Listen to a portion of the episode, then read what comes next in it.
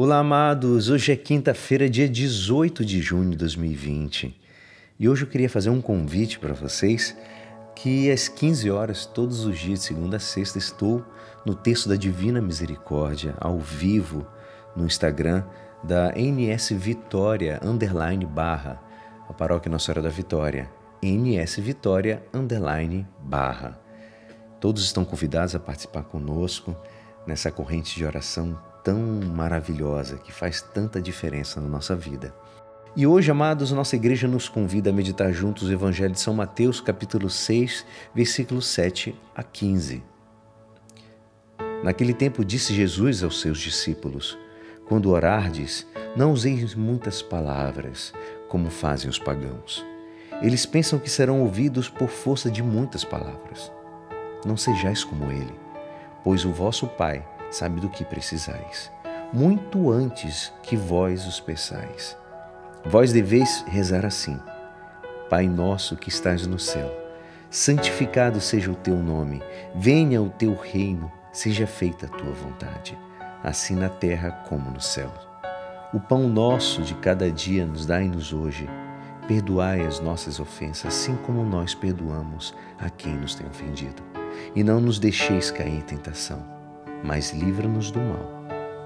De fato, se vós perdoardes aos homens as faltas que eles cometeram, vosso Pai, que está nos céus, também vos perdoará.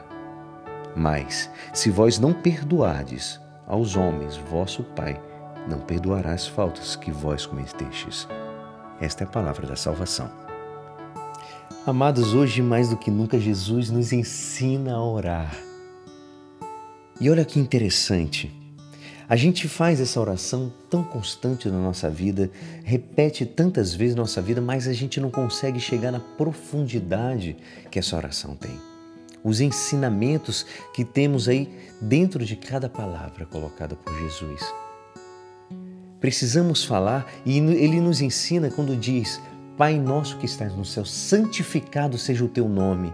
A gente adora o Senhor, a gente coloca o Senhor naquele lugar onde ele realmente está, que é estar no céu. Ele é santo e ele é pai, não é pai daquela pessoa apenas. Porque muita gente, às vezes, a gente se sente excluso desse reino, mas não, nós fazemos parte dessa família. Ele é pai que é nosso.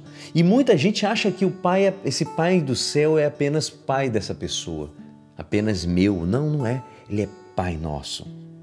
Assim, ele nos diz intimamente que todos nós somos irmãos dentro dessa filiação do Pai.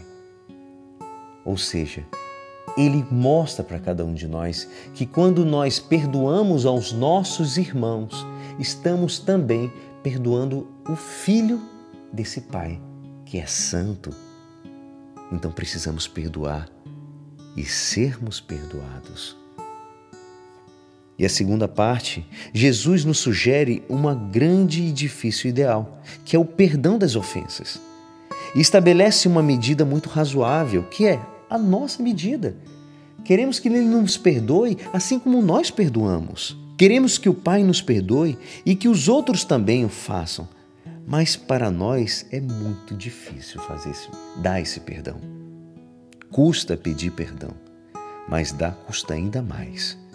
Se fôssemos humildes de verdade, não seria assim tão difícil. Contudo, o nosso orgulho faz com que ele seja extremamente trabalhoso. Além disso, amados, o perdão que Deus nos dá é total, chega até o esquecimento.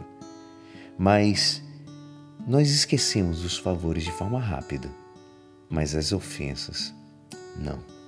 Se os matrimônios, por exemplo, soubessem esquecer dessas ofensas, muitos se evitariam e poderiam solucionar desses, muitos desses dramas familiares. Que a Mãe da Misericórdia nos ajude a compreender aos demais e perdoá-los generosamente, amados. Um coração humilde é um coração que perdoa. E é assim esperançoso que esta palavra poderá te ajudar no dia de hoje que me despeço meu nome é Alisson Castro e até amanhã. Amém.